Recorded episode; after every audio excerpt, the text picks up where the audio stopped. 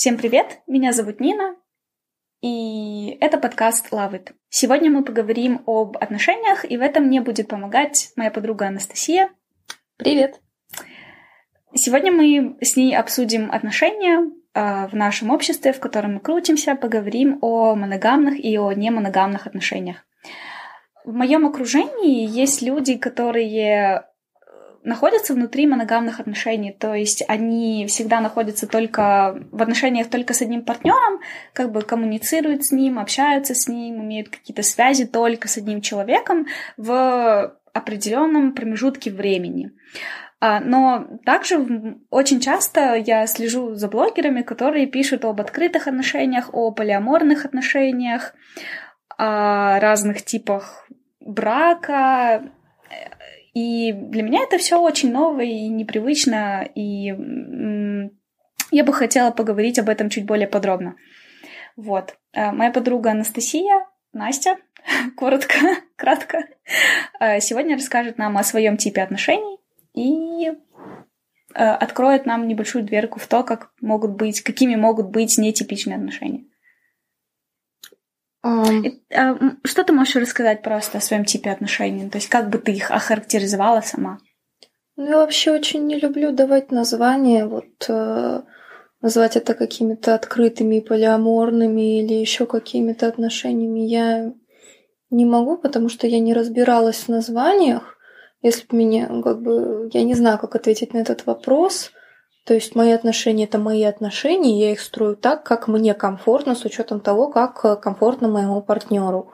А, вот я замужем, у меня уже длительное время этот партнер, и ну получается, что я вступаю в романтические иногда сексуальные связи не только с ним. И он об этом знает, и его, судя по всему, это совершенно не беспокоит. Хотя иногда мне кажется, что он просто игнорирует ситуацию, но мне кажется, что... Ну, мне все таки кажется, что если бы его это беспокоило всерьез, он бы об этом сказал. А, так было не всегда. Мы с ним уже вместе пять лет. А, и до него у меня были отношения абсолютно моногамные, если уж все-таки возвращаться к определениям. То есть я была во всех практически отношениях верна своему партнеру, даже если, ну, то есть эмоционально быть верным, я считаю, довольно тяжело, потому что я сама натура очень влюбчивая, то есть меня часто романтически тянет к какому-нибудь человеку, вне зависимости от того, есть ли у меня крепкие доверительные отношения с кем-то другим. Для меня вообще очень сложно отличить иногда дружбу от э, романтических отношений. Эм, иногда мне кажется, что я могла бы переспать практически с кем угодно из своих друзей. Э, и как бы единственное, что останавливает, это то, что, скорее всего, для них-то, для них-то будет неприемлемо. То есть для меня главный индикатор это то, что приемлемо для другого человека. Для меня много чего приемлемо. Э, и долгое время как бы я эмоционально бывало привязывалась к кому-нибудь другому в процессе отношений, в которых я физически была верна. И не скажу, что это было плохо, но это было для меня чисто энергетически невыгодно, как мне кажется. То есть я не всегда могу получить от одного стабильного партнера столько эмоций, внимания, сколько от нескольких, допустим, потому что, во-первых, не всегда у вас есть время друг на друга. Во-вторых, а, иногда вы друг к другу, когда привыкаете, естественно, с привыканием реакции какие-то уменьшаются. То есть первый поцелуй, естественно, это что-то такое ух, будоражащее, а тысячный это, ну, какая-то рутина уже достаточно. То есть сила привычки тоже иногда... Я не говорю, что это плохо, я говорю, что просто вот это вот какая-то вот суммарная вот количество энергии, которое я могу получить уменьшается, а моя потребность в энергии, которую я хочу получить, не уменьшается, она остается на той же планке. И, видимо, чувствую это, я это как бы только сейчас вот говорю, понимаю. А раньше я только чувствовала это, видимо, и как бы когда вот вступила в отношения с моим нынешним партнером, видимо, я почувствовала, что можно что-то попробовать, и чисто интуитивно я стала позволять себе немного больше. И сначала, пожалуй, это было что-то вроде измены. Э, ну, не доходило до, допустим, полноценного полового акта. Там были иногда поцелуи, ну и немного дальше иногда, ну то есть там это и сексом не назовешь. Э, но меня, меня очень будоражило это.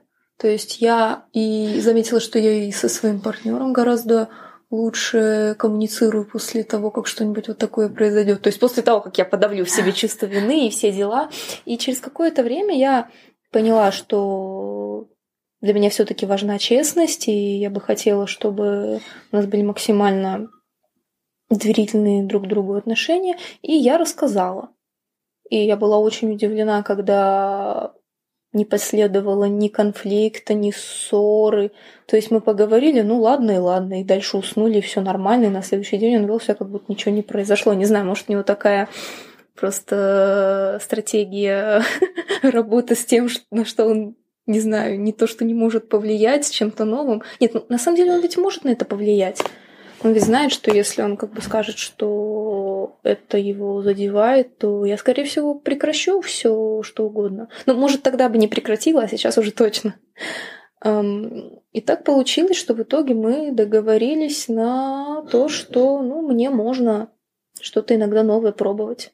Я, правда, и тут немножко перешагнула рамку, потому что раньше был уговор на то, что ну так как бы не с одним партнером постоянно, я все-таки нашла себе несколько постоянных. Но как бы я этого и не скрываю, и вроде никаких особых претензий по этому поводу ко мне не поступает. И это очень все странно получилось, то есть не так, как я бы это себе могла представлять, это неожиданно. И я понимаю, что это все очень спорно. Но мне кажется, что пока не поступает запроса, не поступает претензий, то все, наверное, нормально. Окей. Okay. Вот э, чисто для меня, для человека, который никогда не был в таких отношениях, в таком типе отношений, для меня это, конечно, все это очень непривычно. Вот, и поэтому меня это довольно удивляет, что когда э, как бы когда помимо постоянного партнера у тебя есть еще несколько, постоян... несколько постоянных партнеров, то это может вызывать какие-то, допустим, проблемы в коммуникациях, да. То есть вот как я представляю, что когда у тебя есть несколько человек, с которыми ты попеременно проводишь время, то как-то нужно налаживать диалог и при этом научиться балансировать на той грани, когда с каждым из них ты держишься на определенном уровне доверия, близости, и это довольно сложно поддерживать там и не не отбирать э, часть потребностей у нынешнего партнера и делиться и с ним достаточным количеством тепла и близости, сколько ему нужно, и при этом и с другими тоже уметь поддерживать. Это прям требует, мне кажется, очень хорошей коммуникации и умения договариваться, на мой взгляд. Я согласна. Мне кажется, что у меня это пока получается не столько из-за того, что я там офигительно умею распределять внимание между людьми, сколько это связано с тем, что, во-первых, мне повезло с людьми, я просто нашла людей, с которыми это возможно, которые к этому тоже достаточно открыто относятся. То есть вот э, одна ну, против женщины он изначально ничего не имел, то есть все, все оговаривалось насчет мужчин, а с женщинами мне всегда все что угодно было можно. Э, то есть, как бы вот с моей партнершей девушкой там изначально было абсолютно все прозрачно, то есть она такая, типа, да, мне пофиг, мне нормас. А с партнером парнем он сначала говорил, что как бы он, ну, наверное, он не полиамор, но как бы, когда я ему рассказала всю ситуацию, у нас никаких тоже проблем не возникло. Вот тут вот непонятно, полиамор это кто? Ну, Твой постоянный партнер или нет, тот? Нет, нет, нет, нет. Тот, тот который не пост... ну, постоя... постоянный, с который, ну, не муж. За которого... Не да. муж, не основной. А, и как бы потом со временем, после того, как мы какое-то время вот состояли в своеобразных ну, отношениях, не отношениях, я не знаю, как это назвать, ну, пускай будут какие-то отношения, ну, в любом а, случае, это отношения. Пожалуй, да. И как бы после какого-то времени он признался, что, наверное, он все таки не такой уж моногамный, как он думал. А.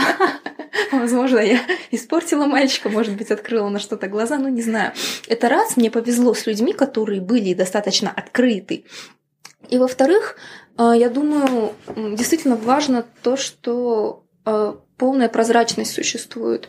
То есть я никогда ни от кого сейчас уже не скрываю. То есть изначально я поставила ситуацию такую, что у меня есть постоянный партнер, он мой основной, он мой приоритет. Мгм. Как бы что с вами я работаю, как бы по запросу работаю.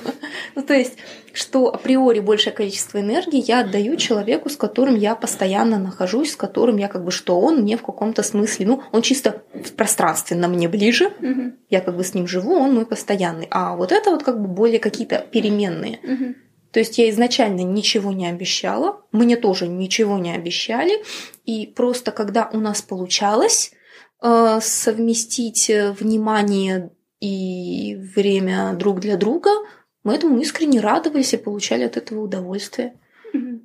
То есть я сразу выстроила иерархию, я ее ни от кого не скрывала, и мне повезло с людьми. То есть я осознаю, что такое возможно далеко не со всеми. И я, я, я правда считаю, что мне очень повезло. Мгм. А не возникает ли у тебя ревности по поводу того, с кем и когда и где могут проводить твои непостоянные партнеры, с которыми ты в отношениях по запросу? Ну, ревнуешь ли ты их кому-нибудь? Может быть, у них тоже не только ты одна, а есть еще кто-то? У них совершенно точно периодически появляется кто-то, кроме меня. И да, я ощущаю как какое-то чувство собственничества, которое, естественно, во мне есть, оно всегда во мне было. Оно иногда такое вредно ковыряет, ковыряет. Но я с ним нормально справляюсь. И, возможно, мне от того легче с ним справиться, что у меня не один партнер, которого я ревную, у меня их много. Что я всегда могу подумать, ну, даже если вот этот вот с этим вступит в постоянные моногамные отношения, он будет не моим. Меня же вот эти два останутся. Мгм. А даже если вон тут этот, этот со мной останется точно на совсем. То есть какое-то ощущение, что у меня есть какое-то постоянство, я чисто эмоционально в, это, в этом нахожу поддержку, чтобы сдерживать. э, Я, ну, мне не нравится это мое чувство собственничества, и как Мгм. бы я хочу его сдерживать, и я нахожу ресурсы для того, чтобы его сдерживать. А, Ну, как я понимаю, эти ресурсы ты сдерживаешь благодаря своему мужу. То есть он же у тебя считается как постоянным, Да. безопасным партнером, Да. с которым тебе, с которым тебе практически в любой коммуникации э, безопасно и спокойно и Да. как это сказать адекватно, если это совсем подходящее слово. Ну, все верно, как бы основные ресурсы по сдерживанию собственничества находятся Да. в муже. Да. А, Другой, другой вопрос, что а, одно время я, я понимала, что раньше я бы, насколько я знаю, он не вступает ни с кем, кроме меня, ни в какие отношения, хотя, может быть, и хотел бы, он говорит, что у него нет времени. А, И раньше, когда еще мы только начинали вот это все пробовать, когда мне разрешили эксперименты, я сразу сказала, говорю, а вот я тебе, наверное, не разрешаю. Я- О, это знаешь, Да, вот это, это мне кажется, это эгоистично. Это абсолютно было эгоистично, и я, я, я не спорю. Ну, как бы я, я честно сказала, что я круто, что ты мне это позволяешь, но я тебе на данный момент это позволить не готова. А потом, когда сама это попробовала, когда поняла все прелести этого, я сказала, нет, ты знаешь, я, пожалуй, готова. Но он этим не пользуется. Ну, может, воспользуется, может Ну, быть. не, ну, может быть, честно, я, я не против, я, я, я даже хочу иногда, чтобы он этим воспользовался, потому что, мне кажется, это ему тоже бы пошло на пользу. Ну, ладно, посмотрим, что будет. Окей. А расскажи, знакомила ли ты целенаправленно своих непостоянных партнеров с мужем? О, да, эм, девушку, да, так сложилось. Ну, то есть, я, я, если честно, даже не помню, что началось, как, как и в какой момент это началось. Кажется, да, мы сначала просто, как бы, вроде как немного общались, были знакомы, дружили, а потом в какой-то момент мы, она пришла ко мне в гости, и, по-моему, мы переспали, когда он был в соседней комнате.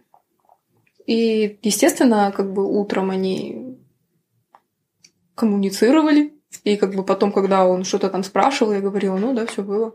И он такой, ну ок. Ну, то есть это было э, знакомство не как с твоей любовницей, а знакомство с другом. Ну с да, подругой. да, это было просто вот так. То есть вот такого, что типа, ам, господа, мои любимые люди, я хочу, чтобы вы друг друга знали, нет, такого не было. И Не знаю. Ой, а я могу представить такую ситуацию. Это было бы клево. Все такие в этих фарточках, все в пиджаке, здесь такая бабочка. Пришли на официальный ужин, знакомятся друг с другом. Это знаешь, в фильме «О чем говорят мужчины», по-моему, был такой момент, где все бывшие в воображаемой как бы, ситуации, все бывшие одного мужика собрались на одном лайнере и знакомились с его женой. И как она как бы узнавала, что «А, а вот с этой я, говорит, вот тогда, когда ты там была». Она такая, улыбаясь, «Ну ты кабель». И потом такая, ах, Лариса, и ты тут, а это ее подруга. И там такие замечательные диалоги. Ну ладно, это смешно было просто. Окей, мне прям даже захотелось, возможно, когда-нибудь посмотреть это. Выглядит интересно. И, и я еще услышала до этого в твоей речи то, что очень похоже на мои отношения. Когда ты начинаешь встречаться с молодым человеком, да, или с каким-либо партнером, то изначально тебе все будоражит то, что вот что у вас происходит, общение, потому что, ну, как бы идет стадия знакомства, стадия букетного периода, конфетно-букетного периода, стадия влюбленности, но со временем это реально все угасает, и у тебя вроде бы становится больше потребности с тем, чтобы больше потребностей быть с этим человеком, но при этом, что отклик от этих же самых встреч, он уже не такой яркий, как в начале. И вот мне кажется, что это такой интересный момент, как разные люди и разные люди в отношениях решают эти проблемы, да. То есть для тебя решение может быть о построении других отношений с другими людьми при этом не обижая твоего ну, первичного, да, более приоритетного mm-hmm. партнера. Другие люди как-то по-другому решают проблемы, и возможно, что каждый из этих способов, какой бы он ни был, он тоже имеет место быть, потому что, ну, люди разные, у них разный опыт, разные потребности, и это нормально. Просто это очень так хорошо резонирует с тем, что я сама думаю, и... но у меня, допустим, не, за... не закрадывались мысли о том, что я хочу в своих нынешних отношениях построить, это э, такие э, несколько отношений с разными приоритетами, потому что для меня это все кажется, знаешь, таким очень сложным, очень загадочным, очень непонятным. Э, поэтому я бы хотела, чтобы ты еще ответила на такие вопросы, как э, чувствуешь ли ты себя по-разному с каждым из этих партнеров и как, какие именно ощущения у тебя к ним. То есть это вот влюбленность как бы похожая друг на друга, или ты каждому из них испытываешь разные уровни доверия, допустим, или разный уровень влечения. Вот как это вообще, как ты разделяешь чувства каждому из этих партнеров? Это абсолютно разные отношения с каждым из партнеров, потому что все люди разные, и в них меня привлекают разные вещи. А вот э, с девушкой там даже в большей степени это это очень такая крепкая на уровне сестринства дружба, в которой иногда появляется элемент, ну, тактильного какого-то налаживания контакта. То есть э, вот с ней, наверное, нет даже как таковой особой влюбленности, с ней есть интерес, с ней есть желание попробовать что-то новое временами, даже если не новое, ну, чисто с, с женщиной как-то оно на уровне э, предварительных ласк всегда гораздо ну, ну, мне всегда гораздо приятнее, потому что, ну, видимо, все таки девушка лучше чувствует другую девушку, просто потому что немного более похожие тела и эрогенные зоны или что-то в этом роде. Ну, в общем, там с ней чисто тактильно очень приятно.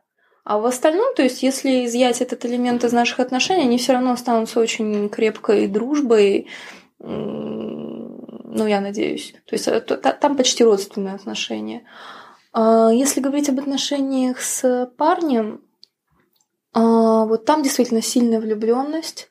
Поначалу была прям безумно сильная, сейчас немножко споко...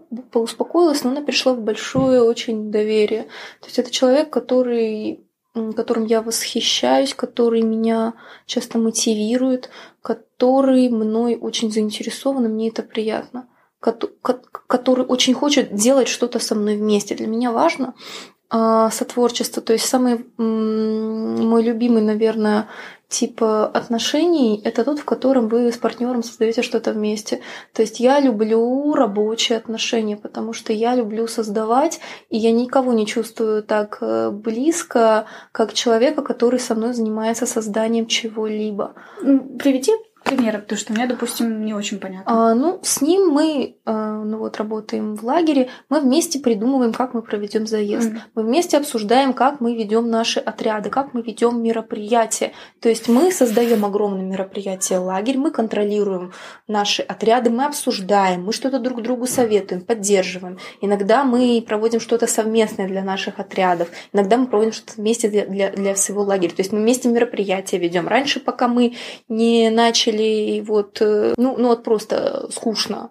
А мы пришли такие, мы сделаем это театрально, мы напишем сценарий с образами, мы сделаем костюмы. То есть у нас видение вышло на новый уровень, и это ощущалось круто, потому что мы что-то привнесли вместе, мы что-то создали.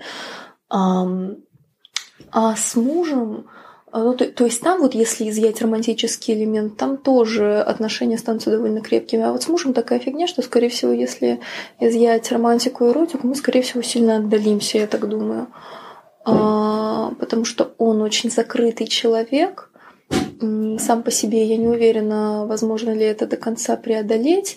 Но дело в том, что с ним мне почему-то очень комфортно. Возможно, дело в том, что вот именно такая константа для меня, с которой возможно оставаться вот в этом комфортном мире, который я для себя нашла. И как бы как человек, я, я всех их очень уважаю как людей, и им я тоже во многих моментах восхищаюсь. То есть мы сошлись на основании, то есть изначально было какое-то влечение, но меня в нем а, привлек юмор. То есть оказалось самым таким первым цеплянием то, что он позволял себе шутить так, как многие другие считают глупо, а мне это безумно просто веселит. Я не могу. А, и получается, что я бы хотела, наверное, чтобы в отношениях с ним было как-то и вот этого совместного создания чего-либо, и больше доверительности, открытости. Но мы к этому постепенно движемся на самом деле. То есть мы что-то пробуем. Возможно, а, я, понимаешь, я гипотетически могу представить, что если бы у меня был один партнер, который мог бы мне давать вот это все, что мне нужно в нужном объеме, что я бы смогла, как бы мне, мне бы не требовались другие люди, я бы спокойно отказывалась от других отношений. Но дело в том, что у меня были такие отношения, и э, они требовали огромной отдачи со стороны моего партнера. То есть это мой партнер, тогда, который мог бы восполнить все мои потребности, это должен быть, по-моему, какой-то титан мыслей, энергетическая бомба, у которой ни энергия, ни воля не иссякает, ни интерес ко мне почему-то. То есть mm. он должен быть интересен мне, потому что ему интересно что-то кроме меня, но я ему должна быть интересна настолько, чтобы он тратил на меня столько энергии, сколько мне надо, и ему должно хватать на этой энергии. То есть у меня, видимо, у меня просто очень высокие планки с потребностями. Mm-hmm. И их эм, я, я понимаю, что очень тяжело мне найти бы будет такого человека, чтобы все сошлось. И, видимо, я просто не хочу так долго искать. И если я могу распределить эту нагрузку между разными людьми, и никого это из них особо не коробит, и меня уж тем более, то почему нет? Да, особенно если все твои потребности в принципе закрыты, и создавать что-то новое, и быть вот в таких открытых сестринских отношениях, где ты можешь довериться, и при этом чувствовать безопасность. Ну, то есть, если все твое э, удовлетворено, почему нет? Для тебя же это работает. А, и вот еще один вопрос, который у меня возник только что. Вот ты говорила про то, что твой муж довольно закрытый человек. Считаешь ли ты, что его закрытость как раз и была тем триггером, который э, тебя как бы направил на поиск чего-то нового, на то, чтобы не то, ну, его не бросить, а вот именно поискать удовлет... как бы поискать удовлетворение потребностей и с другой стороны тоже, не бросая его? Это абсолютно точно так, потому что я испытываю огромную потребность в эмоциональной душевной близости. Мне нужно, чтобы мне в душу залезли, и при этом я тоже залезла в душу, и такой ментальный секс. А, и как бы да, поскольку с ним это практически это Я бы сказала, что у нас ничего такого никогда и не было. То есть а, там какое-то абсолютно какое-то удивительное ощущение иногда бывает. На самом деле с ним я узнала что-то такое, чего, во что я почти перестала верить, а потом вдруг поняла, что это что-то, что я не могу объяснить. Это такое ощущение непонятной совершенно близости. Я совершенно точно чувствую, что он ко мне близок, что вот он находится где-то совсем рядышком со мной. Но но я не знаю, как... Я, я не могу это проанализировать, я не могу пролезть в его шкуру, но я понимаю, что при этом как бы она находится со мной, она почти во мне. Но как бы во всех остальных случаях я могу проанализировать это, я могу это понять, я могу это углубить, я могу на это повлиять, а с ним я не могу ни на что повлиять, но я все равно чувствую, что оно где-то рядом. И как бы это очень забавно, потому что эта вещь довольно для меня критически неосмыслимая на данный момент. Это что-то из разряда веры. И он человек очень рациональный, и во многом благодаря нему я тоже стремлюсь к большей рациональности. И вот, скорее всего, он бы не понял, вот что я сейчас сказала. Он бы решил, что это ерунда какая-то. А, но вот как бы вот с ним, с человеком, который считает, что это ерунда, это почему-то возможно. Вот. Ну, отлично. Могла бы ты посоветовать э, другим людям, как нащупать вот эту грань того, что ты хочешь, потому что ты же ведь тоже как-то ощутила, что тебе не хватает потребностей. Ты же как-то ощутила, что с другими партнерами вот тебе вот так интересно. То есть вот можешь ли ты дать какие-нибудь советы, чтобы люди, ну, знаешь, не то, что вступали в отношения несколько, в то, чтобы они просто лучше к себе прислушивались. Потому что тут же важный, важный, важный момент не в том, что у тебя несколько отношений, а важный момент в том, что ты чувствуешь, что для тебя это нормально, и чувствуешь, что для тебя это работает. Честно говоря, я понятия не имею, как понять, чего ты хочешь. Я не знаю, как люди это понимают, я не знаю, как я это понимаю. Единственное, что ну вот сейчас, разговаривая с тобой, я что-то для себя, естественно, осмысляю. То есть какие-то вещи я из себя вытаскиваю, отвечая на вопросы. И как бы, ну, возможно, можно посоветовать поговорить об этом с каким-то человеком, которому ты действительно можешь все высказать, не сдерживаясь. То есть я, я, я, в принципе, довольно открытый человек. Я много кому могу, ну, как бы, если я уверена в том, что этот человек не токсичный, например, я много кому могу рассказать э, практически все, что угодно. Сложнее людям закрытым, у которых нет такого человека. Ну, возможно, им стоит попробовать поговорить с собой, не знаю, своим отражением, позадавать саму себе вопросы вслух, записать это на диктофон, а потом переслушать. То есть, может быть, пойти к психологу, к разным психологам. То есть э, желание свои понимать это, это вопрос внутренней рецепции. То есть Нельзя же сказать, ну, в общем, направь там свои нейроны, вот, чтобы они, короче, вот так вот получали импульсы в той именно точке в момент, когда у тебя повышенная мозговая активность в том-то участке мозга. Так же нельзя сказать. Ну, может быть, и можно будет когда-нибудь, но я этого точно не могу. Наверное, больше разговаривать э, с собой, с другими, с собой как с другими и с другими как с собой. Ну и, наверное, преодолевать какие-то свои страхи, потому что очень многие желания ты не осознаешь, потому что ты боишься их или какой-то части себя или общества. То есть э, осознать свое желание, например, вступить э, в отношения с несколькими людьми одновременно, скорее всего, сложно признать людям, которые боятся осуждения. осуждения да. То есть тут нужно побороть все свои страхи. Ну, ну, не побороть, но хотя бы поработать с ними, разграничить, отделить их от себя, определить, где твои страхи на тебя действуют, а где твоя безопасная зона, где ты можешь делать все, что ты не можешь делать другом. То есть, э, если боишься общества, либо с собой поговорить, либо а, убедить себя, что себе ты это можешь сказать, что общество никогда не проникнет в твою голову, что чтение мыслей невозможно. невозможно Пока да. что. Ну вот, э, найти безопасную зону, чувствовать себя комфортно и, видимо, разрешать себе. Нужно разрешать себе хотеть того, что ты хочешь, и понимать, что на самом деле не наши желания нас определяют совершенно, потому что наши желания это не что-то, что мы выбираем.